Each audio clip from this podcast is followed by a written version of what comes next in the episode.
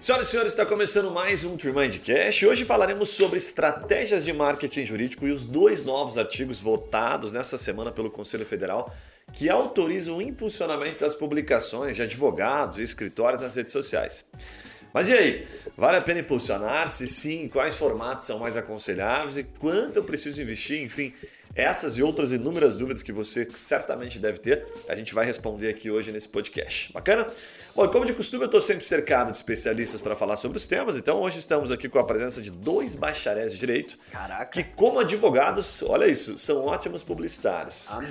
Aqui, Amém, né? Jesus. Né? Não, brincadeira à parte, estamos com Walter Schwa alguma coisa, que daqui a pouco ele vai colocar aqui, é um sobrenome alemão. Cara, então... você, não, você não ensaiou eu perguntei, mas eu esqueci.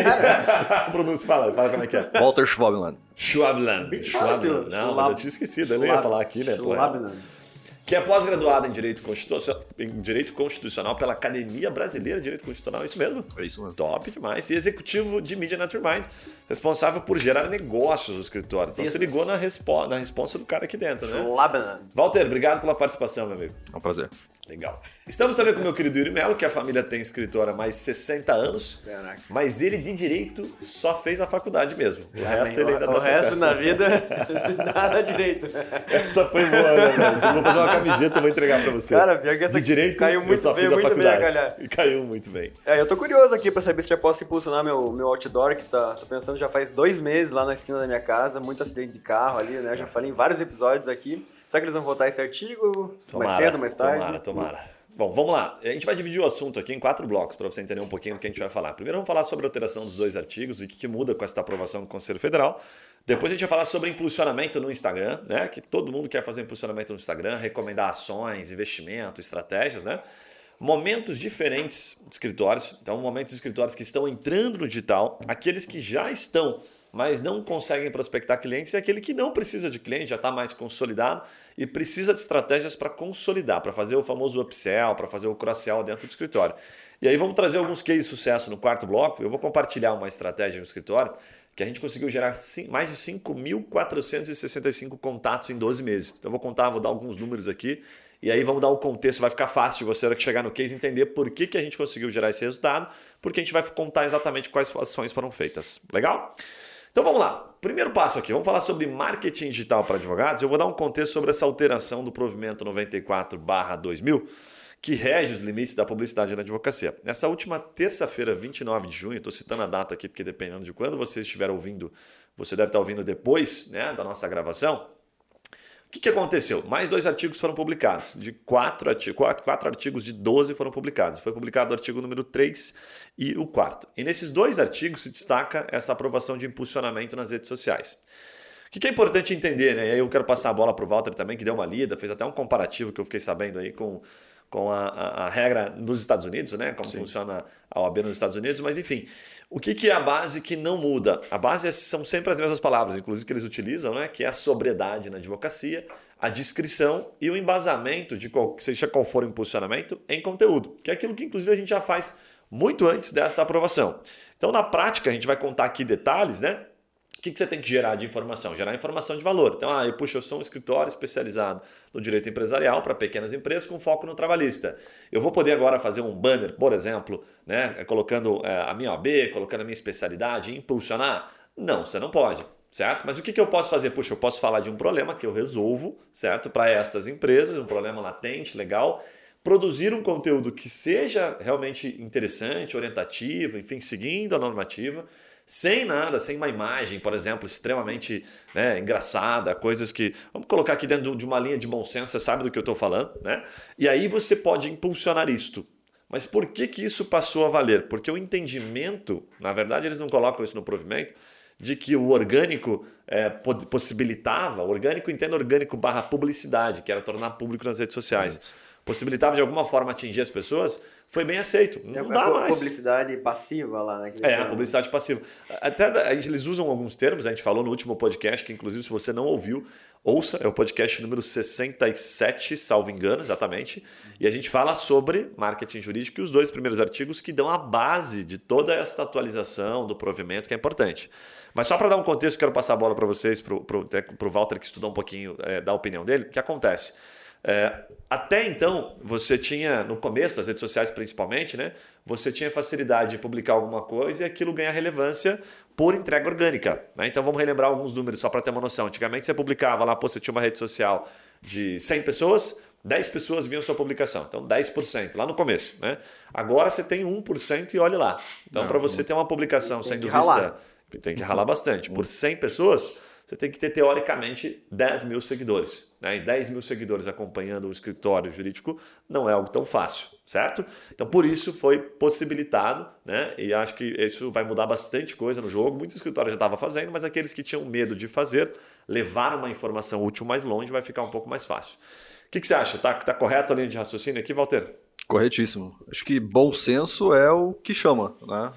A palavra-chave seria essa a OAB veio para regulamentar algo que já estava incomodando um pouco os advogados há, há 10 anos já, porque você não tem como competir com a internet. Simples assim. É, hoje, qualquer problema que você tenha é, na sua vida pessoal, você busca é, uma ajuda na internet. Então, quebrou o encanamento da sua residência, a primeira coisa que você vai fazer não é abrir uma agendinha como nós fazíamos antigamente, mas sim é, ir até o Google e, e verificar qual é o profissional mais adequado para a resolução daquele problema.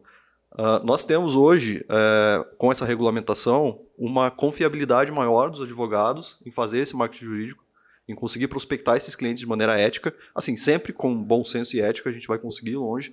É, óbvio que não vai abrir é, isso de uma maneira extremamente é, desleixada, né? A gente vai ter requisitos, a gente precisa não virou ter... bagunça, né? Não virou bagunça. A gente precisa ah. vincular uma informação, a gente precisa orientar os clientes, é, demonstrar aquilo que você sabe fazer de maneira comprovada. Isso é bem interessante ficar sempre é, bem explícito. É, mas assim, trazer essa informação para o cliente para que ele consiga é, sentir essa autoridade que você tenha naquele assunto e fazer a contratação ali de acordo com as aspirações do próprio cliente, né, nas demandas jurídicas que ele precisa. Sabe o que é interessante? Que assim, você está no ponto interessante. Né? Ah, virou bagunça agora, o dinheiro dos grandes escritórios vai fazer toda a diferença e tal. Negativo. Na prática, não. Sempre foi uma discussão, é uma discussão bem interessante, porque pensava-se, né? E ainda se, se pensa assim, né? Ah, o grande escritório, o escritório que realmente está bem consolidado, vai gerar mais negócio, vai atrapalhar. Sim, ele pode até vir atrapalhar de alguma forma, só que é muito difícil desse cara conseguir gerar conteúdo de valor, principalmente ele sendo grandão, ele pode contratar a melhor agência de publicidade, ele pode ter uma equipe maravilhosa, mas você pequeno, né, diga-se de passagem, existe a analogia do, do de, de, Golias e Davi, né, você consegue lutar contra um grande escritório porque você tem a especificidade da informação, você tem como criar algo extremamente personalizado e aí você tem agora a condição, independentemente do seu estado, de impulsionar isto. Mas aí vem um ponto, daqui a pouco eu vou trazer um pouquinho sobre isso, tá? Que o impulsionar você pode impulsionar, mas você pode colocar 10 mil reais, você pode colocar um milhão de reais. Se você não tiver feito uma base legal antes e o conteúdo não for bom, você só vai torrar dinheiro. Uhum. Então não adianta mais dinheiro, o que adianta é inteligência na hora de impulsionar, mas principalmente um conteúdo de qualidade. E aí esse conteúdo de qualidade tem como você medir se ele tem qualidade mesmo, né? Mas só para entender, assim, é, a única. Vocês falaram de bom senso, né? Bom senso parece uma coisa muito óbvia, mas eu acho que às vezes tem que Sim. deixar um pouquinho mais específico, Sim. assim. É, o que, que é, não pode taxativamente, assim, mesmo que não esteja escrito ali nos artigos da, do provimento, mas que a OAB né, não vai aceitar, para aquele cara que nunca fez marketing, sabe? Primeira ele nunca coisa, nem olhou tá. para marketing e agora ele escutou nosso episódio aqui e vai falar: puta, vou começar. O que, que eu não posso fazer? Perfeito. Primeira coisa, valores. Questão você não pode tocar em valores de honorários, você não pode é, dizer quanto aquele serviço vai custar, isso é, é basilar ali na questão da, do Estatuto de Ética. É, fazer informação que você não tenha realmente um conhecimento notório, então se você é, se diz ali um especialista em direito bancário, você não pode é, dizer isso de uma forma mentirosa, né? você não pode ser um charlatão ali, então você realmente precisa comprovar isso. E a OAB, com certeza, a partir de agora, com a regulamentação do marketing jurídico, vai ficar mais em cima dos advogados ainda, dos escritórios, para fazer a fiscalização desses anúncios. Então, é bastante importante você ter uma assessoria por trás, uma agência que consiga cuidar disso de uma forma realmente eficaz e vincular informações 100% reais sempre. Né? É. Nunca prometendo nada que você não vai cumprir, sempre sendo é, o máximo de honesto possível com o cliente, porque assim, é uma relação de confiança. Né? O advogado, assim como o médico, é, é algo que você é, não busca corriqueiramente, você tem um problema e você busca essa ajuda, é, seja do médico ou do, do, advogado. Então você precisa ter uma confiabilidade ali da sua vida mesmo, porque esses, essas decisões e essas atitudes que o profissional tem na sua área impactam diretamente, né? Você sabe que eu tenho um indicador né, do que não pode. Sabe como é que é esse indicador? É bem simples esse indicador. É um indicador quando você começa, você está conversando lá, sei lá, com o seu sócio, ou com a empresa que te atende, enfim, ou você está pensando sozinho, você pensa assim, vem aquela, aquela luz que geralmente na tua cabeça, né, na tua consciência, é o seu feeling, é o seu, sabe, vem aquele, pô, esse sentido, fala, cara, acho que isso aqui não pode, entendeu? É o indicador do não dá nada. Eu tinha um sócio que ele falava assim, toda vez, Guilherme, que você me fala assim, não dá nada, ou depois eu vejo, ele dizia assim, vai dar cagada. Então, assim, o teu, o, o teu bom senso... não dá nada é ótimo. É, o indicador do não dá nada e depois eu vejo. Botava assim, sabe? Ele dizia, quando você fala isso, eu já sei que vai dar cagada lá na frente. Porque é a forma de a gente não olhar para aquilo, Negligencia. né? Negligenciar. Então, a base é o seguinte, a lista do que não pode, dá para ficar falando um tempão aqui. Tem muita coisa que não pode. Mas o que pode, que é a base, que pode dar resultado, é um bom conteúdo, é ser instrutivo. Mas aí tem uma observação interessante a fazer, que é o seguinte, essa lista do que não pode, muita gente pensa assim, oh, mas se pudesse, né, nossa, e trazer cliente pra caramba. A verdade é que a lista do que não pode é como se a gente pegasse aquela lista e olhasse e falasse assim, nunca faça isso, mesmo que um dia possa. Porque você não vai conseguir cliente desse jeito. Né? Não à toa, as grandes empresas que conseguem prospectar clientes, o que, que elas fazem? Né? As startups, já visto aí um monte de, né, de, de, exemplos que a gente tem para entregar, elas estão gerando valor. Então é como se todas as empresas ao nosso redor, seja qual for o segmento, tá? a grande maioria delas estivesse fazendo a mesma coisa que agora é permitido ao advogado. Eles precisam conectar a solução ao problema. Então eles são a solução, entregam isso de que maneira? Através de conteúdo texto, vídeo, áudio, certo? E aí você usa de maneira estratégica as ferramentas para saber onde é que está o seu público e vai investindo, enfim, vai fazendo análise de retorno em cima disso. Sabe uma coisa engraçada? Eu tava lendo um artigo esses dias aí de uma, de uma empresa tipo uma Mastermind americana, que lá tem é, várias, né? Uhum. É, é a meca do marketing jurídico, é é os Estados Unidos, é muito liberado, né? E o top 3 que eles colocavam como estratégias nos Estados Unidos que dão certo era otimização de site, ou seja, SEO ali para tra trazer mais tráfego orgânico, é, conteúdo, e o, o terceiro é essa questão de você é fazer inbound marketing. Esses são os três pontos que eles mais falavam que dava resultado. Num país que é totalmente liberado você botar outdoor, você prometer Perfeito. resultado, você entregar cheque em troca de honorários ali. Né? Sustenta exatamente o que a gente acabou de falar. Né? Não é fazer um banner, ah, eu vou colocar, se eu pudesse fazer um banner do meu escritório, da minha sede super bonita, da minha sala, daquela mesa que eu comprei animal e colocar minha OB, dizer que eu sou especialista, eu venderia muito. Não, você não venderia para ninguém. No final das contas, você só torrar dinheiro. Essa é a verdade. Até porque a gente está muito mais macaco velho, vamos dizer assim, né, para comprar alguma coisa. Então você precisa realmente entregar uma informação de valor. Agora tem um ponto que eu queria levantar aqui para a gente debater, que é o seguinte: tem duas formas de você, antes de sair impulsionando né, conteúdo, quando a gente fala impulsionar, se relaciona com redes sociais, né, porque a palavra foi adotada pelas redes sociais, enfim. Bastante. Mas, por exemplo, o YouTube, você pode impulsionar um vídeo, certo? Você pode impulsionar um conteúdo. Você pode impulsionar um conteúdo em texto, por exemplo, que você colocou no blog do seu site. Então entenda como impulsionar, né? Porque a gente está associando aqui, mas nas ferramentas é entendido diferente, porque você vai impulsionar no YouTube ou no Google, você vai ter que usar a plataforma do Google, tá? Então comprar a palavra-chave, entenda assim, de maneira simplificada. E também estou impulsionando aquilo, legal? Então tem um ponto que é interessante separar, que eu acho que isso faz uma diferença enorme. Demorei tempo para entender. Quando você impulsiona um conteúdo, por exemplo, no Google ou no YouTube, qual é a diferença do Google e YouTube, essas duas ferramentas, para as redes sociais? Essas duas aqui, Google e YouTube, elas são ferramentas de busca ativa. Né? Como o Walter ele sempre fala aqui, fala, porra, quando eu preciso de alguma solução, eu vou onde? Vou no Google ou vou no YouTube. Sim. Quando eu preciso consertar, sei lá, que seja qualquer coisa, eu vou no YouTube buscar um vídeo. Então lá você também vai buscar informação jurídica. Então é, é, aqui, essas duas de busca ativa, que são aquelas que você procura usando termos mesmo, palavras, são as que eu mais gosto são as que eu recomendo. Porque ninguém procura, por exemplo, no Instagram assim, é, como me aposentar, com quantos anos se aposenta. Ninguém faz esse tipo de procura. As pessoas procuram por perfis, até procuram por hashtags, legal? O volume não é tão expressivo. Então, nas redes sociais você é impactado. Né? Então, aí a gente daqui a pouco vai entrar na diferença, né? na dificuldade de ambas. Mas eu chamo isso de busca de, de, mídia né, ativa e perene. Tipo, então você, você, impulsiona hoje, por exemplo, um vídeo no YouTube que você gravou falando sobre aposentadoria ou sobre direito empresarial, seja qual for o seu segmento. Esse vídeo daqui dois anos, você vai ajudar a potencializar esse vídeo e daqui dois anos ele ainda vai estar lá sendo visto.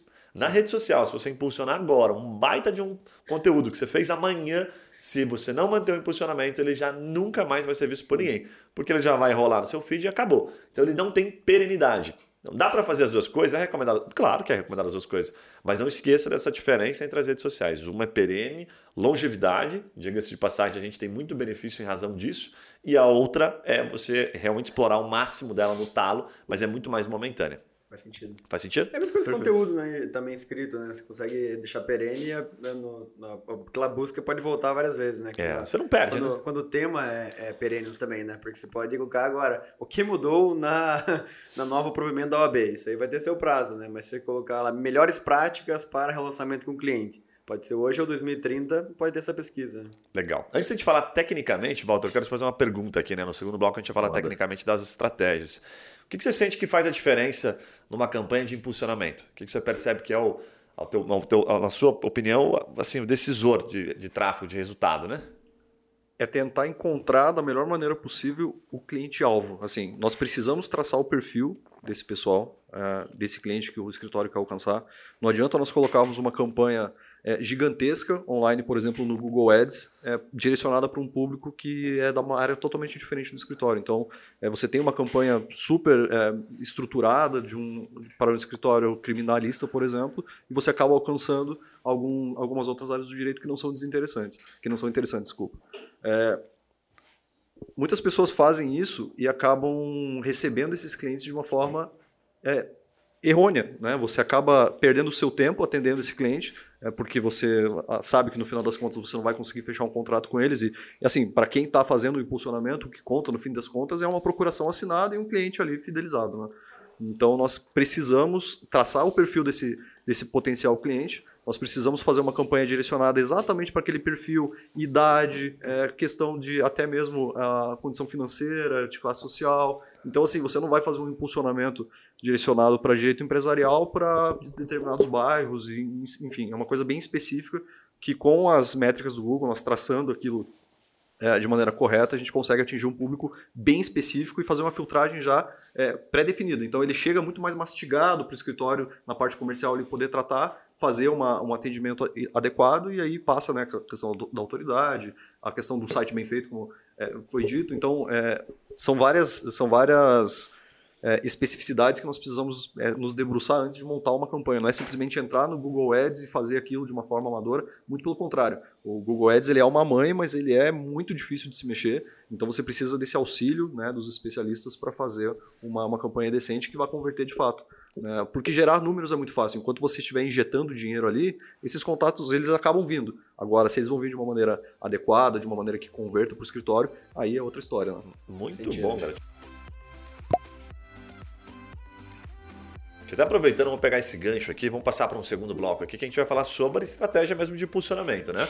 Até provoquei o Walter aqui para ele trazer uma estratégia que ele recomenda, né? E a gente vai separar aqui, tá? Sobre as possíveis estratégias público pessoa física do público pessoa jurídica. E depois vamos discorrer um pouquinho mais ainda sobre essa questão do público em si, o que é possível fazer, que momento que você está, se você já tem um histórico de público, se você usa o Pixel ou não, enfim, tem como você usar a ferramenta, fazer ela trabalhar para você.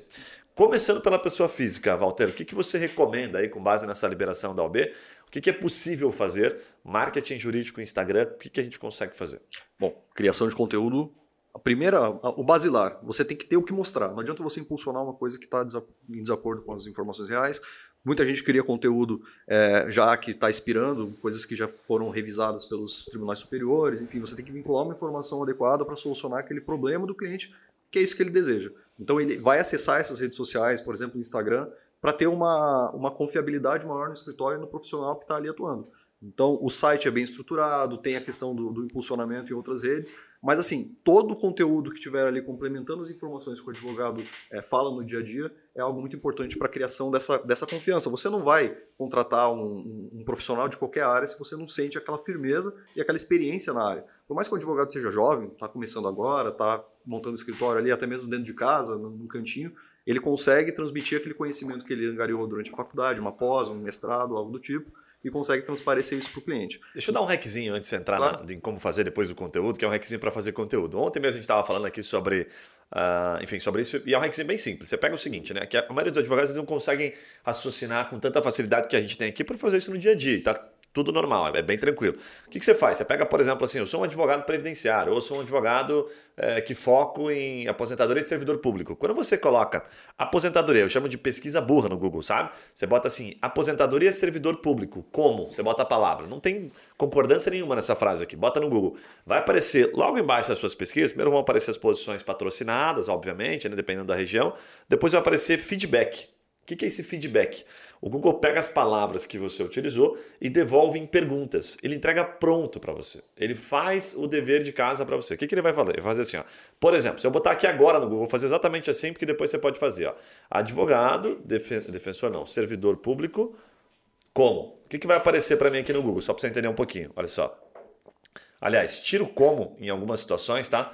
Porque ele aparece, ele vai aparecer respostas diferentes, ó. Ele vai aparecer para mim, deixa eu só ver aqui, aposentadoria, perdão. É aposentadoria servidor público. Se você botar advogado, ele já entende um fundo de funil e vai trazer escritórios. Ó, muda completamente a pesquisa. Inclusive, faça para você ter uma noção aí.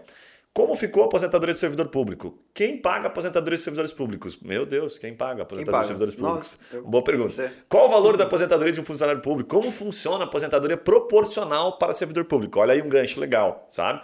Como fica a aposentadoria para servidores públicos federais? Né? O que ele está dizendo é que quem busca isso normalmente quer saber essas respostas. Isso. Aí, né? Olha que interessante, né? Quando eu mudei a palavra advogado para aposentadoria, ele entendeu que, opa, essa pessoa busca conteúdo, informação. Esse já é o público que precisa de informação, não é o ele cara tá que está estágio... procurando serviço. Isso, já. em cima, perfeito. Quando eu usei advogado, ele já foi e buscou advogado. Tipo, né? quero então, contratar um advogado agora. Agora, o que, que você faz? Que é o hackzinho aqui. Você olha para isso e cada flechinha que tem assim para você abrir a resposta, que você clica, ele vai aumentando, ele vai trazendo mais. Né? Então, é super legal. Recomendação: coloca umas 10 na tela e aí você olha para essas 10 e pensa assim: qual delas me parece que tem um cara, certo? Interessante, um público legal. E aí você vai separar aquela pergunta, não precisa ficar viajando na maionese, pega aquela pergunta ali, né? Aquela, aquela headline, como a gente chama aqui, né? Então eu gostei, por exemplo, aqui, como funciona a aposentadoria proporcional, porque me gerou curiosidade. E o hack é o seguinte: olha para elas e pensa assim: qual que te despertou curiosidade de clicar e abrir? Pega esse hackzinho e separa. O seu conteúdo tem que ser embasado nisso. Aí vem, conecta com o que o Walter falou. Então eu vou produzir um conteúdo agora em resposta a isso, porque eu já sei, o Google me mostrou que as pessoas estão procurando. E depois agora eu vou poder impulsionar. E aí eu vou passar a bola para você novamente, Walter. É, a questão do impulsionamento, ele depende muito, muito, muito da, das inspirações do escritório. Então, se você tem um escritório, por exemplo, de direito trabalhista hoje, e você deseja atuar é, junto de pessoas que trabalharam em, em questões de insalubridade, é, você consegue fazer uma campanha voltada a isso e captar esse público. Porque, assim, é uma necessidade, a população brasileira é, tem um déficit muito grande é, no conhecimento dos seus direitos fundamentais, isso sempre foi uma, uma luta acadêmica minha. Né? Acredito que direito constitucional, por exemplo, deveria ser ensinado na escola, inclusive. Né? Nós, é, eu, eu Consumidor usar... e constitucional, né? Com certeza. Eu, eu uso um exemplo muito prático. Assim, é, imagina você está chegando num, num, churrasco, em qualquer festa, alguma coisa, e existem pessoas jogando um jogo de tabuleiro, perguntam se você quer jogar com elas, você fala que quer, mas elas não explicam as regras. Basicamente, o povo brasileiro vive nisso. Então, o Estado impõe regras, mas ele não explica Vai errando e levando paulada. Né? Paulada. Então, assim, esses direitos trabalhistas, por exemplo, que é um nicho de mercado gigantesco para atuar, não só na questão do, da, da insalubridade, mas, enfim, são várias as questões, pejotização, por exemplo, que está muito em alta. Então, você oferecer uma solução para esse problema é algo fantástico. Você consegue muitos leads ali. Perfeito. Trazer isso para o escritório é assim, legal. Mas assim, só para até não fugir do contexto técnico, claro. ó, você falou produzir conteúdo, eu vim aqui, trouxe um hack Aí vou lá dentro da ferramenta, impulsiono para quem? Né? Eu já sei que acabamos de dar um exemplo para ficar fácil. Aposentador de servidor público, certo. eu escolhi uma headline, escolhi um títulozinho. Impulsiono para quem? Tá, tá falando em qual plataforma agora? Google? Facebook, a gente fala Facebook, a gente fala Facebook e Instagram, tá? Eu posso impulsionar dentro do Google? Posso, mas vamos falar Facebook e Instagram. Como é que eu impulsiono e por quê? Bom, é, primeiro você precisa atingir. Né? Você é, tem que, tem que imaginar sempre que. Não imaginar, não. Você tem que ter a, a consciência de que você é mais um entre milhares de pessoas que estão vinculando esse tipo de solução e você precisa se portar ali como um solucionador de fato, é a autoridade no assunto. Então você vai direcionar esse impulsionamento para pessoas específicas. Então você pega a questão da idade. Poxa, vamos, vamos analisar esses gráficos, vamos ver quem que está procurando isso. Qual é a idade dessas pessoas? Até mesmo sexo a gente pode, é, em determinadas áreas, a gente pode especificar. Mas vamos lá, a idade é X, é, essas pessoas almejam é, essa revisória e elas pertencem a determinada classe social, a gente vai direcionando qual que é o, o, a área de atuação mais, mais importante para isso no Brasil. Então, é no Sul que está demandando mais, então a gente vai direcionar isso para isso. Nós queremos fazer uma consultoria à distância, por exemplo, a gente pode fazer também. Então a gente direciona a, anúncios no Facebook, por exemplo, com uma chamada para que essas pessoas se cadastrem com a gente e aí é, recebam essa, essa, essa esse feedback do escritório e aí façam um contratinho e acabem resolvendo o seu problema. Cara, é... deixa eu dar, um, dar mais um hackzinho claro. aqui, só para não perder o contexto, que está conectado nisso que você falou. Bota lá na, no teu Google, bota Google Trends, tá? E aí bota lá, aposentadoria e servidor público. Mais um site aqui para você coletar informação. Fantástico. A primeira etapa ali que ele mostra, primeiro ele vai mostrar um gráficozinho, né? E tá inclusive crescendo. Olha que interessante, que coincidência. Ele vai mostrar assim, interesses por sub-região. Qual você acha que é a região que mais tem gente procurando aposentadoria de servidor público? Três vezes mais do que a segunda região, Distrito Federal. Não sei porquê. Ah, tá né? Não Rio sei porquê. Depois vem Rio de Janeiro, Bahia, Rio Grande do Sul, Goiás. Vou passar as cinco primeiras aqui. Mas o que, que tem embaixo ali? Pesquisas relacionadas. E aí ele mostra assim, o que está em ascensão. Então as pessoas estão procurando simulador de aposentadoria do servidor público, aposentadoria proporcional, que eu acabei de falar que eu achava interessante. Então acertamos aqui, juro que não foi pensado, está com mais de 140% calculador aposentadoria do servidor público e aposentadoria do servidor público federal.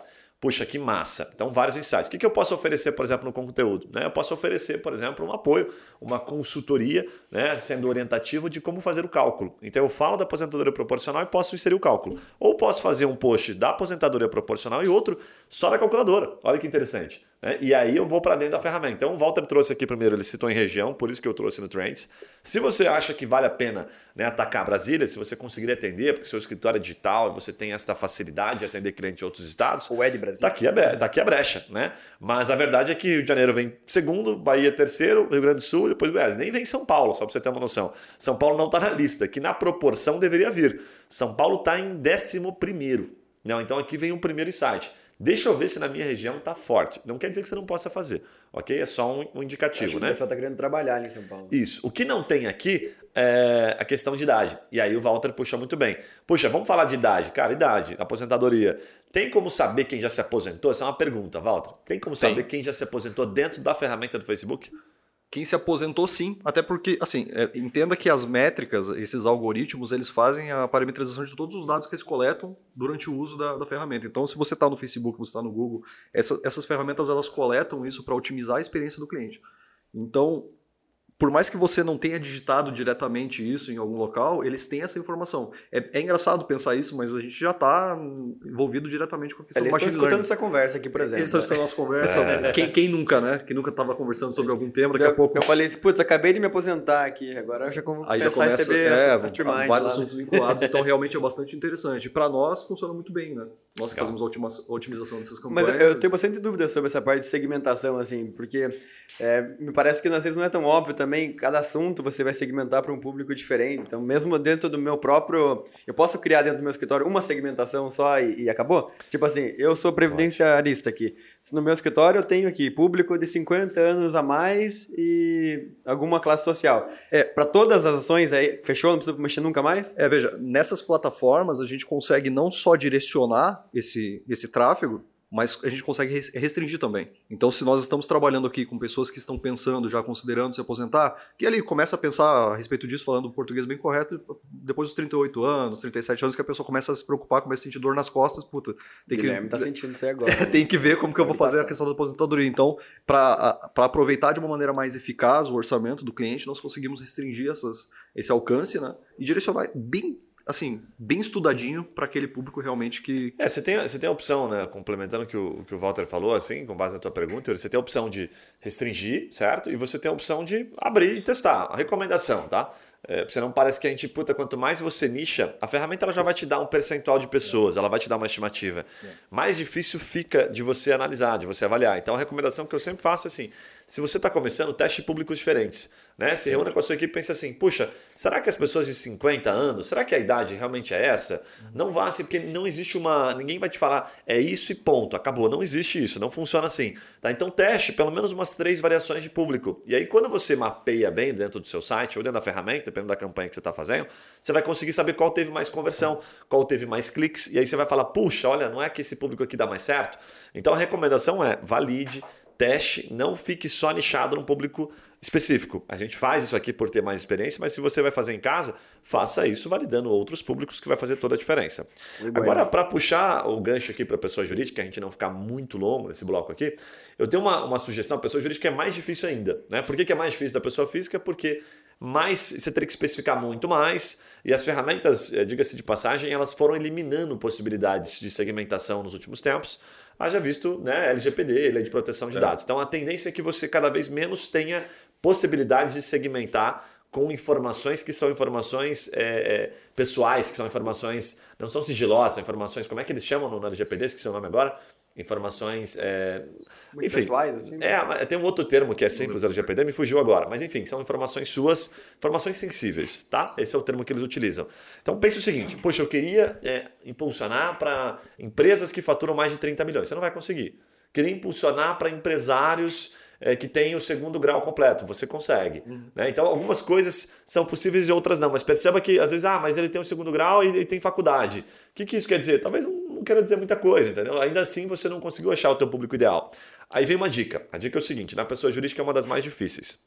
Você pode criar, por exemplo, um conteúdo em vídeo, certo? E aí você diz para o algoritmo, certo? você solta, valida públicos diferentes com base em sites que você tem. E depois você vai conseguir saber o percentual de tempo assistido daqueles vídeos. Então você pode analisar falar assim: olha, eu quero que as pessoas agora que assistiram mais do que 50% do meu vídeo, que eu dou uma instrução, por exemplo, aqui sobre aposentadoria do servidor público, ou que eu falo sobre é, holding, certo? Patrimonial e quais são os principais é, erros né, cometidos na construção de uma holding. As pessoas que viram mais do que 50%, você pode ir lá no algoritmo e dizer para ele: olha, essas pessoas aqui, porque ele não liberou para você detalhes sensíveis, mas ele sabe quais são eu queria que você achasse mais para mim. Aí ele vai lá e cria o que ele é chamado de público semelhante. Ele fala assim, mas quantos por cento semelhante? Olha, eu queria que fosse 99% semelhante.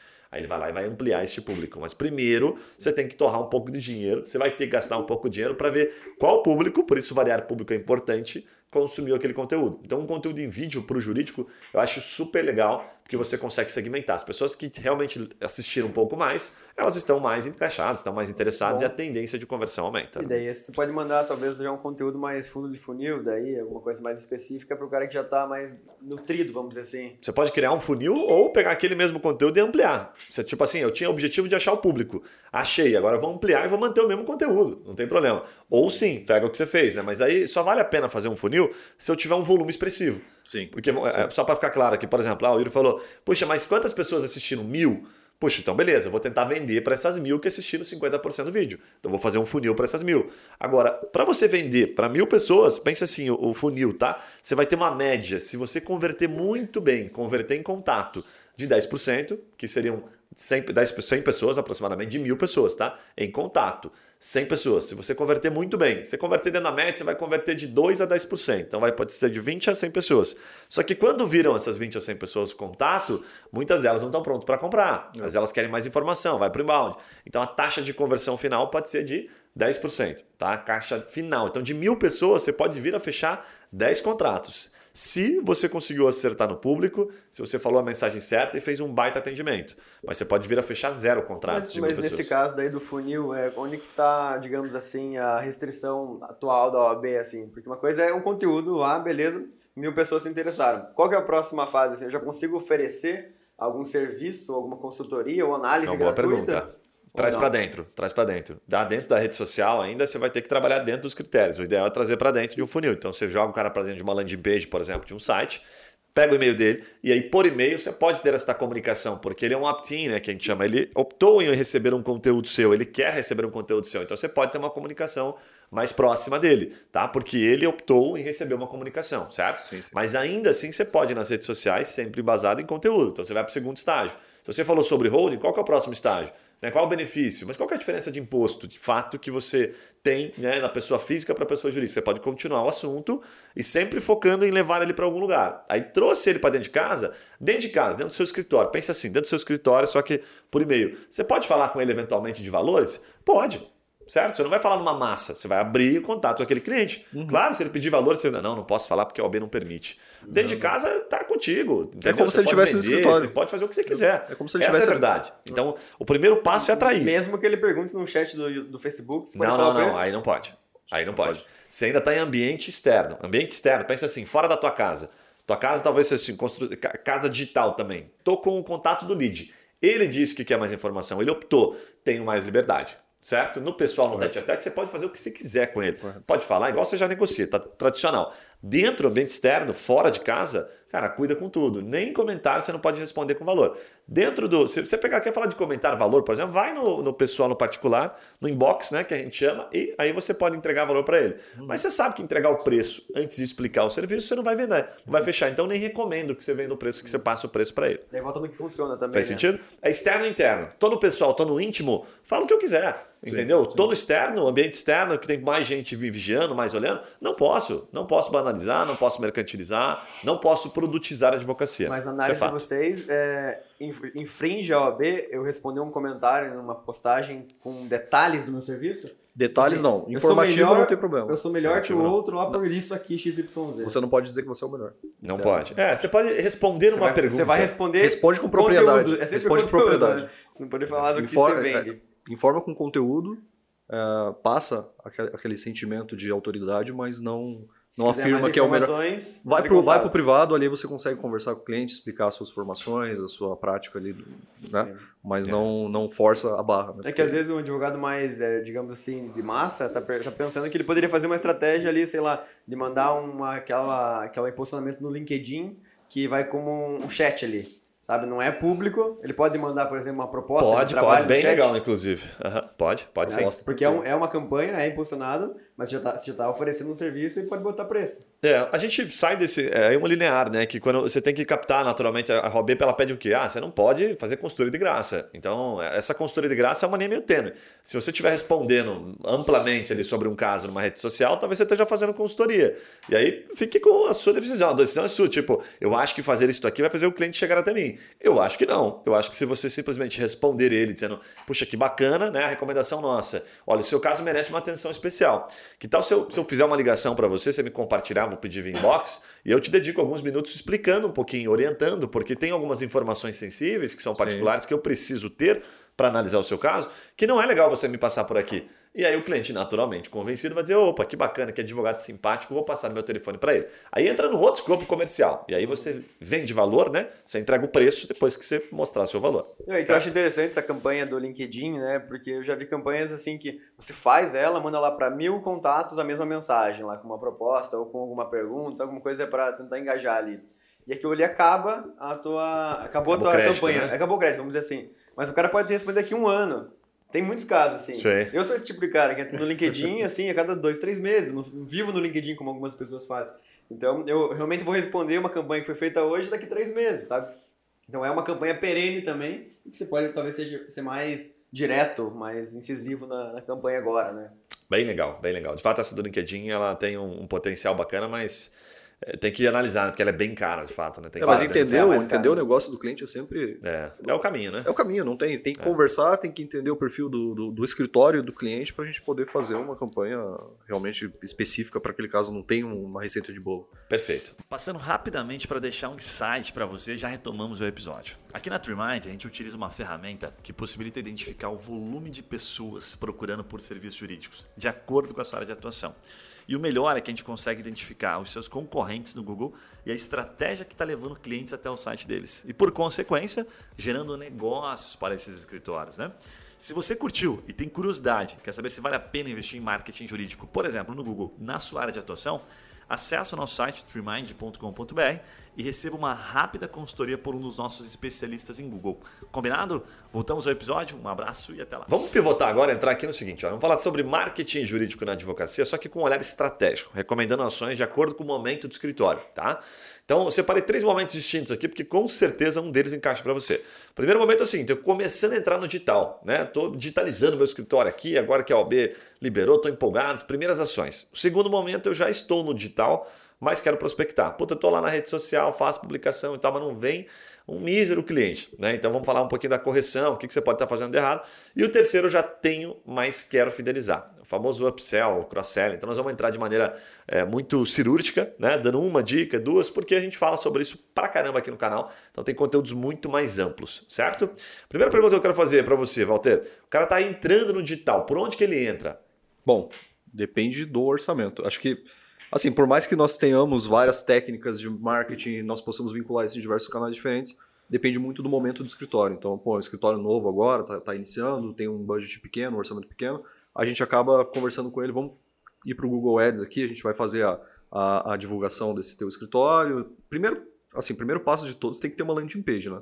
Hoje é praticamente impossível você advogar sem ter um site é, bem feito, bem estruturado. E aí entram diversos conceitos que são bem específicos da, da nossa área, que é a questão é, da, da, do site ser responsivo, é, do site ser leve, ele carregar rápido, é, a questão do, do acesso pelo celular, que hoje, assim, é, eu analiso diversas campanhas aqui diariamente é um número expressivo demais. A questão do mobile é absurdo. É, a maioria desses clientes, eles realmente chegam pelo celular. Hoje você está com o celular ali, é, experimenta sair um dia sem o celular de casa, você vai pensar que você está pelado, porque Até realmente... um dado esses dias que o público mais velho cada vez mais é, os desktops têm caído, né? O, muito, a venda, né? Muito, o volume. Muito. E o público mais velho está muito mais aderente, né? No, no, pesquisar pelo celular de fato, né? Já visto que eu tenho, por exemplo, a minha mãe, por exemplo, não tem computador. Eu ia dar esse exemplo agora. Né? O meu avô tem celular, mas não tem computador. É. Então, essa é uma pesquisa bem relevante, então conecta muito com o que você está falando. Tá? Se eu atuo com esse público, principalmente previdenciário, e o teu site demora para carregar, o teu site é ruim no mobile, você está realmente é, mobile bacana. first, né? Você mobile primeiro first, otimiza no mobile, depois pensa o resto, não tem como. Assim, é uma, é uma questão decisória fantástico, assim. Você precisa otimizar isso, porque senão o cliente vai bater o olho. Puta, o site não está nem carregando, imagina que ele já vincula isso mentalmente ali com, com a, a, própria competência do escritório e fala, puta, vou procurar outro aqui e acaba é, assim, indo para outro escritório. Mas a questão do site tem que estar tá realmente bem feito. É, as redes sociais, elas funcionam para você vincular esse conteúdo informativo, isso é de extrema importância. É, e eu, eu costumo dizer que funciona como um backup. Então, por exemplo, o Instagram, as pessoas não costumam, as pessoas que não são acadêmicas de direito, que não são outros advogados, elas não costumam ficar curtindo páginas, por exemplo, só de advogados. Elas não têm esse interesse, é, assim, é, incontrolável, né? Mas isso serve muito para a questão da criação de autoridade. Então, se você tem um Instagram bem feito, é, com informações relevantes acerca daquela área de atuação, isso acaba agregando muito com as próprias campanhas que você acaba fazendo nessas outras plataformas, como Facebook e Google Ads, né? Cara, que eu costumo dizer que nas primeiras ações ali, para o cara que está começando, ele tem que ter algum lugar seja qual for, Instagram, LinkedIn e tal, que sustente aquilo que ele fala para o cliente, sabe? Sim, sim, perfeito. Tipo assim, simplificando, né? Você fala para o cliente por telefone ou você fala para todo mundo que você é o cara. Né? Você é o bichão aí do advocacia, na advocacia previdenciária, na advocacia empresarial. Em algum lugar, ele tem que, tem que bater, tem que estar condizente, sabe? Então, ao invés de você, você que está começando, ah, puta, eu vou, eu vou fazer o quê? Né? É bem comum o advogado chegar aqui e falar assim, não, eu vou fazer YouTube, Facebook, Instagram, LinkedIn, é, Snapchat, vou no TikTok fazer dancinha. Boa. Cara, escolhe um. Desacelera, Você para 5 horas por dia e 50 mil de orçamento. E aí, pare de advogar, né? Então, assim, escolhe um e ali você conduz, sabe, todo o teu tráfego, né? Porque daí a pessoa vai entender, fala, pô, mas ele não tá no Instagram, mas olha meu canal do YouTube como tá consistente, tá legal. Sim. Então escolhe um que você consiga encaixar no seu tempo para que você consiga ter sustentação. Isso é o primeiro momento. Coloca isso tipo seis meses. Eu vou ficar top aqui nessa rede social, vou me dedicar nela. Por quê? Por, por uma questão de tempo. Eu já estou te recomendando um porque você não vai ter tempo para fazer em todos bem feito, a não ser que você fique espelhando publicação em todos os canais. Porque não é só publicar. Se você escolher um Instagram, por exemplo, você vai ter que ir lá seguir pessoas, comentar no perfil de outras pessoas, você vai ter que ser verdadeiro, humano, sabe? Se você for fazer isso em todas as redes sociais, para você fazer direito, não para você fazer comprando seguidor, nada disso. Fazer direito, você vai ter que dedicar tempo, uma hora, duas horas por dia, né? Então, se relacionando para que, que faça sentido, as pessoas consumam o seu conteúdo e tenha uma devolutiva, que tenha essa reciprocidade. Então, esse é o primeiro ponto que é importante. E o segundo conecta com o que o Walter muito bem trouxe aqui, para quem está começando, que é assim, aonde que é mais fácil vender? Para quem está procurando.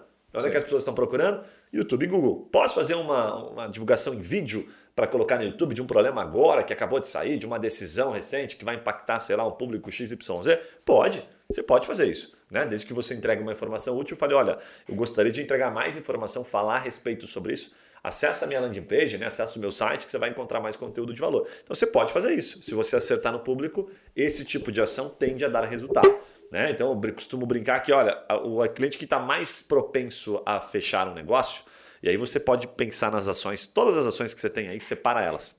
São as ações que o cara perde o sono. Quanto mais ele perde o sono, quanto mais dor de cabeça ou quanto maior o problema né, que você está resolvendo, ou a solução, né, que também tem solução, por exemplo, grana, né, que isso é muito copywriting, que a gente fala tipo, ah, ou eu gero um valor, ou gero uma dor, resolvo uma dor, ou gero um prazer. Então, ah, eu, mas eu trabalho com a instituição tributária, que massa. Então provoca nele, né, por exemplo, a curiosidade de saber, será que você não tem uma grana para receber? Será que você não tem uma grana de imposto que você nem está sabendo?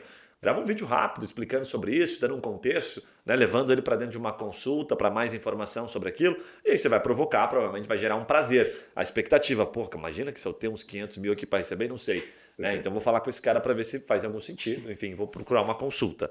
Então, esse é o primeiro ponto, por isso que a gente gosta de trazer é, a diferença entre os momentos. Agora, o segundo momento, eu queria perguntar para ti, Walter. O cara tá lá, no digital, já está publicando, já está fazendo ações, está fazendo dancinha no TikTok e tal, mas não consegue um mísero do cliente. O que, que pode estar tá errado, Walter? Bom, ele não está sendo visto, basicamente. Então nós precisamos trabalhar, traçar estratégias para que ele, de fato, alcance esses clientes em potencial. Né? E como que isso é feito na internet? Né? Basta você pensar como era feito anos atrás. Né? Cartãozinho, aquela questão do, do aperto de mão, fórum, Hoje isso se modernizou. A internet trouxe essa possibilidade para nós alcançarmos mais pessoas de uma forma mais prática. Né? Fácil não é, prático. Então você vinculando sua, as suas informações, o nome do seu escritório, aquilo que você de fato faz no seu dia a dia, é, e chegando até esses clientes, que aí nós fazemos com o impulsionamento das publicações, é, isso acaba gerando os leads e aí nós convertemos em contratos, né? que é o, o nosso objetivo principal. É bem colocado, desde que o planejamento, o conteúdo, né, como a gente falou já, né, você bem colocou, se estiver correto, né, você fez o embasamento Sim, do conteúdo, está correto. Claro, claro. Porque impulsionar um conteúdo ruim, puta, não vai adiantar nada. É, o indicador que, que, é legal, assim, eu gosto de, um, de uma, um hackzinho legal, que é assim, ó, você publica um conteúdo orgânico, tá, na tua rede social. Né, vamos pegar esse cara que já, já tem, né, ele já está há algum tempo publicando e então. tal aquele conteúdo que organicamente chamou um pouquinho de atenção, o Instagram ele mostra, ele, ó, oh, esse conteúdo teve 85% mais visualizações, mais interações do que os outros conteúdos. Que tal você não impulsionar ele, né? Essa é a intenção dele.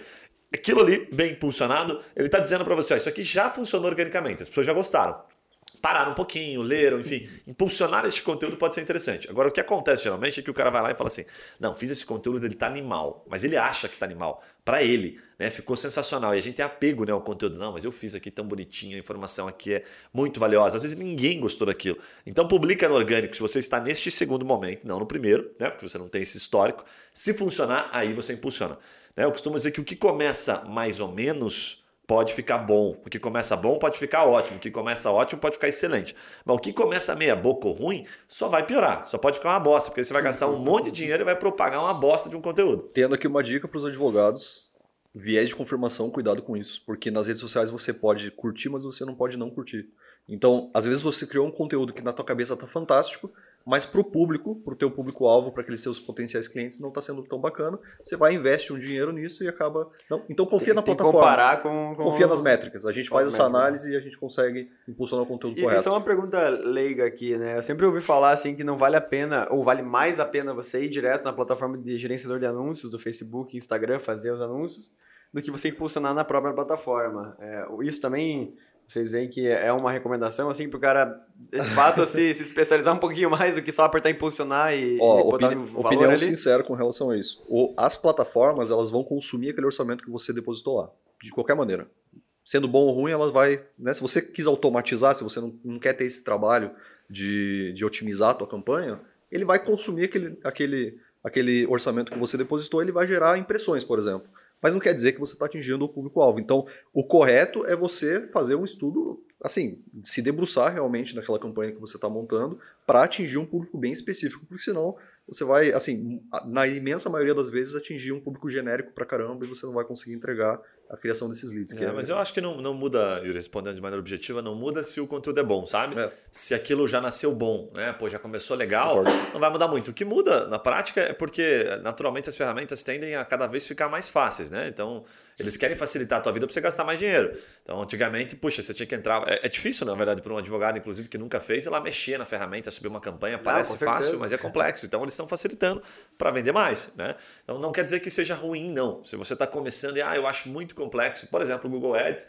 é horrível de mexer. Você tem que realmente fazer uma certificaçãozinha, você tem que ter um pouco de experiência para poder mexer.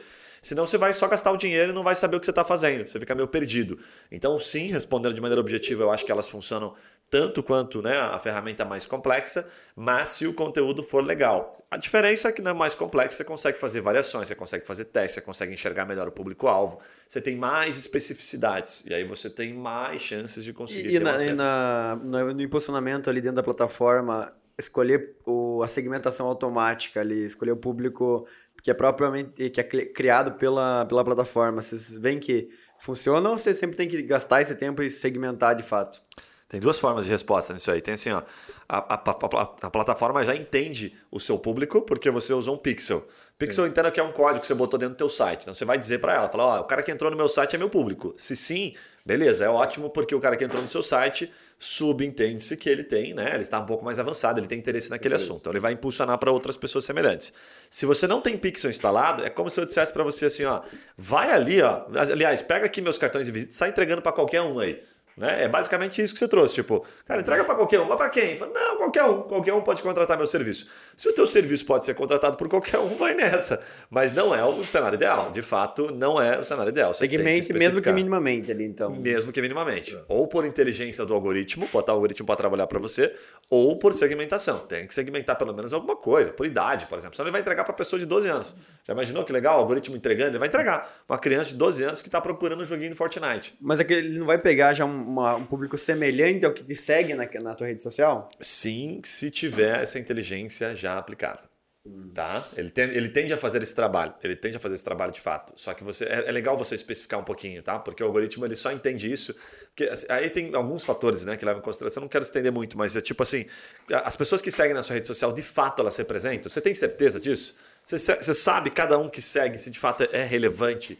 Né? Você, você, por exemplo, Às vezes a maioria são outros advogados também. É, e ele vai pegar, ele, ele pega um pouco, ele mistura, entendeu? Sim, é legal você eliminar, porque, por exemplo, na tua rede social, certamente do escritório, da tua rede social pessoal, se, você, né, se for ela que você vai impulsionar, é, você tem os sobrinhos, você tem pessoas mais velhas e mais novas, ou pessoas que não fazem parte do teu público-alvo que estão lá te seguindo, porque e, são e seus amigos. Também não tem como comparar daí, né? Perfeito. Tipo assim, se fizer uma ação para o público sempre automático, né? Como é que eu vou saber para qual, qual, é o melhor público? Qual é o melhor público? É. Quem realmente converte? Tipo assim, criar máquina de dinheiro que a gente fala, né? Fala assim, se eu botar mais um milhão, eu vendo, eu tiro dois, talvez você não tire, você vai só torrar um milhão, porque você não testou o público, você não criou uma máquina inteligente de vendas, né? Na prática é isso que acontece. Mas deixa eu, deixa eu provocar o terceiro público aqui, que é assim, já tenho clientes, mas quero fidelizar. Upsell, cross-selling. O que, que você recomenda nesses casos aqui, Walter? O cara que já. Muitos clientes chegam aqui para nós e falam assim: eu não quero mais cliente, já tenho. Meu problema não é esse. Eu quero vender mais para o mesmo, né? Ou eu quero fazer um cross-selling, quero que outras áreas do escritório, por exemplo, contratem, é, enfim, de outras áreas, né? Bebam entre si. Bom, uh, fazer a ampliação das campanhas já existentes é sempre é, algo muito interessante, é, abranger novos temas. É, depende muito da especificidade ali do, do conteúdo que esse, que esse escritório atende. Então, é, se é um, um, escritório muito grande ali que já tem um, um número específico de advogados, eles precisam é, captar mais clientes ou manter aqueles, eles precisam se debruçar nas campanhas e fazer um atingir um público maior. Então você já tem ali um, um, um negócio bacana, mas você quer fazer um, que outras pessoas conheçam esse teu conteúdo, que outras pessoas conheçam ali é, até mesmo decisões favoráveis a você. Não existe nenhum tipo de restrição, tá, de você conseguir vincular esse conteúdo. Então, é você passar essa autoridade assim, olha, nós já atuamos em determinadas áreas, nós conseguimos fazer é, acontecer essa questão, entregar para o cliente o que ele desejava. Nós conseguimos fazer isso de maneira bem interessante. Agora, a manutenção desses clientes é sempre bacana você ter ali um grupo, você estar sempre diretamente em contato com eles é, e fidelizar de fato esses clientes, porque quem procura, por exemplo, é, existem áreas muito específicas que isso é interessantíssimo, direito empresarial, por exemplo, é, um, é uma área do direito é, muito difícil de trabalhar com EDs, porque são empresas maiores, né, que já tem ali um setor jurídico muitas vezes, então se você conseguiu angariar clientes empresariais, você consegue manter esse contato direto, esse diálogo, né, entendendo os problemas pontuais da empresa, cada quanto tempo eles precisam fazer é, determinadas demandas judiciais, e, enfim, você consegue criar um link, um, vínculo com eles, com essas publicações mesmo, e com esse acompanhamento mais de perto ali, talvez um WhatsApp, um, né, uma conversa direta com os advogados, com uma fidelização realmente. Bem então, legal, é, bem legal. Tem um hackzinho para compartilhar que é legal aqui, tem várias histórias sobre isso, que, por exemplo, assim, você tem uma base de clientes, né, que é o teu caso aqui, o terceiro pilar ali, e você não precisa mais né, aumentar a sua base, já está satisfeito, mas quer mostrar valor para esse cliente. Você pode, por exemplo, pegar o e-mail pessoal dele. Por que o e-mail pessoal? Porque geralmente é o que ele utiliza nas redes sociais, né? Então você pode pegar o e-mail pessoal dele, tá? Estou separando de lado aqui a, a possibilidade, como o Walter bem colocou, e-mail, WhatsApp, enfim, manter relação pelas vias tradicionais. Mas você pode pegar o e-mail pessoal dele E lá na ferramenta do Facebook você sobe tá? o e-mail dele junto com os demais clientes. E aí você vai fazer um impulsionamento daquelas publicações, você vai gastar muito pouco, publicações que realmente têm um conteúdo legal, e vai aparecer para aquelas pessoas, entendeu? Que já são seu cliente. Então ele está navegando na rede social e vai ver, oh, que massa o escritório que me atende aqui, olha só, os caras no Gigante, evento, até os caras acabaram de ter pô, sucesso aqui numa causa, que legal, tudo embasado naquilo que a gente vem falando. Esse cliente vai, ver, vai começar a ver mais ainda, né, com mais frequência, porque ele nem sabe que ele está num meio específico. E é exatamente o que eu não tinha aqui no escritório. É. Aqui, e aí você pode fazer o cross-selling, por exemplo. Você pode ir lá e contar uma situação, né, um caso. Inclusive, você pode citar um caso sem citar o nome do cliente, que é o que eu chamo de storytelling inventado. Você inventa, coloca assim: vou colocar aqui João e Maria como exemplo de uma causa internacional, papapá, chegou aqui no nosso escritório. Exemplo, colocando uma situação que vai aparecer só para esses clientes. Aí você tem uma base, sei lá, de 100 e-mails, você vai gastar, sabe quanto para fazer isso por mês? Às vezes, 500 reais. Você vai gastar muito tempo para fazer o conteúdo. Às vezes tem 500 reais. Vai custar muito pouco e aquele cliente vai cansar de ver as suas, suas publicações, os seus conteúdos. Isso possibilita de maneira inteligente fazer ou um upsell de contrato ou um cross-selling. Você vai começar a divulgar outras informações para ele, né, que não são aquelas informações tradicionais. Tem uma história aqui só para sustentar esse ponto, que um, é, uma, é uma história antiga já, né, virou quase uma lenda aqui dentro do Facebook, que um vendedor de loja de carro, ele pegou 10 clientes que eram os 10 clientes que mais compravam uma loja da Audi, que inclusive aqui, aqui de Curitiba. Ele botou na, na ferramenta, no algoritmo, e ficou caçando né, esses 10 clientes, entregando informações sobre um carro que ele tinha lá muito top, um carro de 500 mil, para gerar um test drive. E de lá, aí parece que ele gastou assim coisa de 5 reais, 10 reais, foi bizarro assim, sabe? Uma dessas pessoas, desses 10, né, que ficou sendo perseguido, fez um test drive e deste test drive ele comprou o carro. Então eles contam que tá puta, foi o marketing mais barato da história, né? O custo para converter aquele cliente, Caraca, porque ele usou de maneira inteligente. sobre CAC disso aí. É, óbvio uhum. que assim, ele gastou tempo, pensou na campanha, layout, test drive, pegou o e-mail de cada cliente, pensou. Então isso a gente não conta, né? O detalhe, né? Então, ou uma pressão interna que tem um salário alto, enfim, tem várias situações. Mas a verdade é que você pode caçar só a sua base de cliente. Você pode fortalecer desta forma, além das formas tradicionais, e-mail, WhatsApp. Qual que é a essência? Ter um bom conteúdo. A base é ter um bom conteúdo e alguém que vá entregar, levar essa informação para eles. Manter esse cliente é sempre mais fácil do que prospectar com, certeza. com certeza. Muito bom. Cara, muito bom. Vamos entrar agora a conectar a última etapa que a gente vai falar uns cases de sucesso. Vamos falar sobre marketing jurídico, mas vamos contar aqui estratégias tá? e cases, realmente, escritórios que deram certo. Eu vou começar contando, Walter, eu vou pedir daqui a pouco para você puxar aquele que é bem recente, que a gente fala muito, ah, dá para trazer negócio em pouquíssimo tempo. O Walter vai contar aqui, não vou, não vou dar muito insight antecipado aqui, tá? Mas assim, eu vou começar contando de um escritório de São Paulo que a gente gerou em 12 meses 5.465 contatos. Esse é um escritório bem interessante. Distribuído em três ações, para ficar fácil de você entender, tá? Que são ações que o escritório atua, obviamente, né? Insalubridade foi uma delas, tá? Demissão Covid, então foi um período, né, porra, extremamente específico ali, 2020, enfim, por isso 12 meses, e pensão alimentícia, tá? Então, três assuntos bombásticos Quase não temos esses problemas na nossa sociedade. Não. Então, diga-se de passagem, o motivo né, de ele ter esse resultado. É, agora eu vou passar o Analytics, porque o Analytics é a parte mais interessante para você entender. Porque quando a gente pensa assim, pô, 5 mil contatos, se eu tivesse 100 já estava satisfeito. Não é bem assim, porque o final, quanto converte, é bem menos. Então, olha o Analytics dessa campanha. Ele gastou 19.125, tá? Um pouquinho mais do que 1.500, 1.600 reais durante 12 meses. Então, gastou 20 conto, tá? Aí ele apareceu, essa informação é muito massa, para 786 mil pessoas. Isso é o número da rede social. Número de pessoas alcançadas, tá? Então, 20 mil reais para 786 mil pessoas. Eu até quero fazer uma conta aqui rápida pelo seguinte, até para entender aqui um pouquinho. Então, vamos lá. 20 mil, 20 contos divididos por 786 mil. Quanto custou cada pessoa? 0,02 centavos custou para aparecer para uma pessoa, certo? Dessas 786 mil pessoas, 90 mil pessoas, ponto 842, 90.842 clicaram nos anúncios. Isso representa 11%. Caraca, leadzinho barato? É, barato. Então, só que aqui daí já multiplicou. Praticamente assim, eu paguei 10 vezes. Então já foi 20 centavos, clicou. E pode acontecer mesmo, de fato, tá? Porque a campanha é muito grande, tem muita gente com esse problema, então é natural. E aí vem o resultado final. Então, de 90 mil cliques, 5.482 viraram contatos, que representa 6%. Então perceba, de 786 mil pessoas alcançadas, né? Cada lead aqui, vamos colocar assim, 20 mil reais, divididos por 5.482. Cada lead custou 3,64. Tá lindo. R$ 3,64. Tá Bem barato o lead.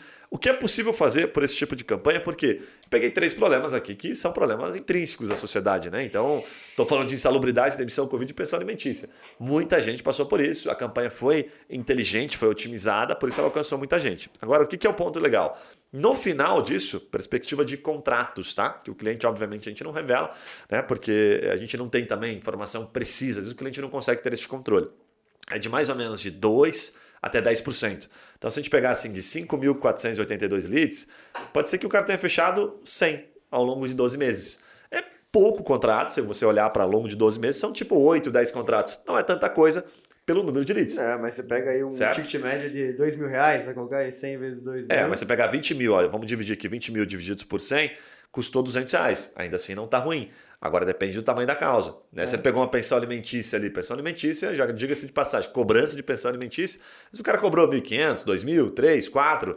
Então no final o custo do lead vai custar 5, 10%. É, se ele vendeu 100 contratos, que é o mínimo aí na tua conta, para um ticket médio de 2 mil, ele fez 10 vezes o capital. Ele investiu dois, do 20 e tirou 200. Perfeito. Então, não, é, claro é que não imediatamente, mas... No, é isso aí. Essa é a conta. Então depende da causa, né? depende do valor da causa. Se, ah, poxa, pensão alimentícia eu consigo cobrar aqui na média 2,5, parcela, a pessoa me paga 500 pila por mês, eu sei o tempo que leva. É, uma demissão aqui, puxa, é, é só na, no êxito, então tem esse risco. Então tem que, obviamente, a gente tá trazendo os números aqui, mas fazendo analytics para você olhar a causa. Se a minha causa é uma causa de 20 mil, 30 mil, cada um que entra aqui é 20 conto.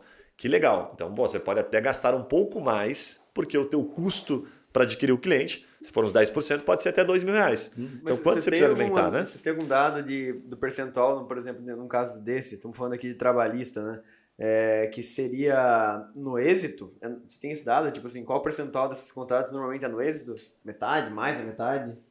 De, de, de, de contrato, fechamento? É. Não, o cliente às vezes não tem essa organização para falar, né? Mas, mas, o cliente paga um pouco na frente. Um dado interessante, às vezes assim, ó, a gente falou que vendeu para 100, né? Ticket de 2 mil, que tá, digamos, baixo até sim, se pensar no êxito, né? Se 10% disso foi é, contrato que se recebeu à vista ou parcelado em poucas vezes, já pagou o teu investimento.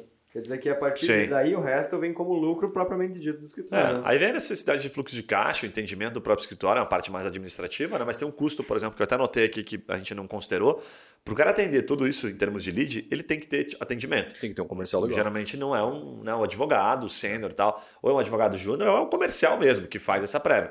Então só esse custo a mais da pessoa já encarece muito mais. A gente já está falando que pelo menos aqui aumenta uns, uns 30%, dependendo do tamanho da equipe. Né? Porque são 5.482, a gente está falando que ao longo de 12 meses é um pouquinho mais do que 400, quase 400, 500 contatos. 400 Sim, contatos dividido por 30, a gente está falando em 13, 15 pessoas por dia atendendo. Talvez um comercial bom, ele até supre. Né? Então vai te custar quanto? 2, 2,5, 3 mil? Então tem que botar nessa conta também. Os escritórios, diga-se de passagem, que conseguem converter bem tem pessoas num comercial fazendo esse, essa recepção. Tem que ter um bom atendimento. É muito rápido. Se você não entrar rapidamente em contato ele procura e a outro. conversa for boa, ele vai procurar outro. O que, que é rapidamente em contato? Cara, a gente lembra que a gente gravou, inclusive, com um especialista né, em WhatsApp, que é uma ferramenta que atende, por exemplo, lojas como Arezo, atende grandes empresas. Os caras falam que a cada minuto, né, cada meia hora que você deixa ali de não atender o cliente, você vai perdendo percentual. Então, fala-se muito assim, por exemplo, que é saudável em até uma hora uhum. sabe? Você entrar em contato. Mas a partir de dois minutos, se ativamente ele mandou uma mensagem para você, é legal que você responda na mesma proporção. Que geralmente essas campanhas que a gente falou aqui são campanhas de geração de cadastro. Uhum. Então ele deixa o dado dele para você entrar em contato. A gente está falando assim, poxa, entrou em contato depois de dois dias, perdeu. Entrou em um dia, perdeu grande parte também. Entrei depois de uma hora, duas horas, massa, ganhou. Tá próximo. Ele acabou de lembrar. Né? Nunca, está se cadastrando é, em várias coisas. Nunca né? esquecendo é. que o cliente tem a urgência do atendimento. Perfeitamente. Lá, lá, na outra empresa que eu sou sócio, lá na Avante Franquias, a meta é 15 minutos após o lead entrar. E lá estamos falando de uma compra de uma franquia, que é uma, uma compra, digamos assim, que vai demorar racional, um né? mais racional, não, né? é, não é racional, não é aquele negócio Puta, meu, meu filho foi preso. e aquele cara precisa em 30 segundos de atendimento. Matou charado. Mas, é um criminal? Assim, é um criminal? É cadeia? É tipo assim, tráfego? Tem que estar tá em cima. É um né? HC, né? Um habeas corpus e tal. Pô, cara, é mais rápido aí, deu um minuto, né? Sei, mas engraçado é que mesmo né, lá sendo uma venda racional e longo prazo, demora algum, algumas semanas para converter, ainda assim esses minutos contam. Porque o cara não tá pesquisando só a tua franquia e tá disposto a esperar. Ele que tá ali na, frente do computador e ele quer tudo. A gente sabe que hoje a gente quer tudo para ontem, né? Entrando em contato. É, já já aproveito e puxo a bola. Nós fizemos uma campanha voltada ao escritório criminalista, né, que desejava atuar 24 horas por dia. E assim, é, muitas pessoas perguntam, né? Putz, mas quanto tempo demora para surtir efeito? Quando que o meu resultado realmente vai aparecer nas ferramentas de busca? No outro dia já estava aparecendo, nós tivemos cinco conversões no outro dia.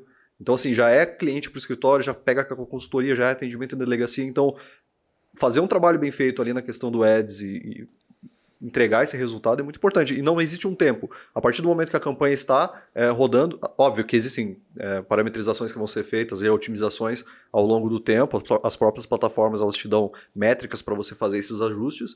Mas assim, vinculou, já está é, surtindo efeito se Compartilha tiver bem desse aí, Walter, o termo de pesquisa, você lembra ou não? Que converteu? Sim, Bem deixa eu, fácil. sim, deixa Tá, eu e abrir aqui. compartilha os números também, né? Como eu trouxe no Analytics ali, quantas Claro. impressões, por exemplo, teve, certo? Pra, e aí versus cliques, certo? Uhum. No final, quantas. Porque você falou cinco conversões, né? Então, para ficar fácil o atendimento funil, para cinco conversões, provavelmente ele teve que ter 10 pessoas, que 10 pessoas não, 100 pessoas dentro do site dele. Foram 100 cliques? Então, você entendendo, assim, fazendo o funil de baixo para cima. De 100 cliques, para ele ter 100 cliques, ele tem que ter tido pelo menos umas mil impressões. É. Porque daí dentro da ferramenta você vai ver que assim, né? Mil impressões, vou tentar desenhar esse funil para ficar fácil quando você puxa exato. Mil impressões, ah, meu anúncio está super legal, tá bem feito, tá legal, tá massa, 10% vai clicar. Então, 100 pessoas. 100 pessoas entraram no seu site. Seu site está legal, não está lento, está respondendo aquilo que ele está procurando, acho que ele se conectou. Né? Então, aqui ele falou de um criminalista 24 horas, por exemplo. Ele deve atender, deve ser porta de cadeia. Parte né, desses contatos. Então, puxa, sentir confiança, sentir que esse cara puta, é o cara que vai resolver meu problema.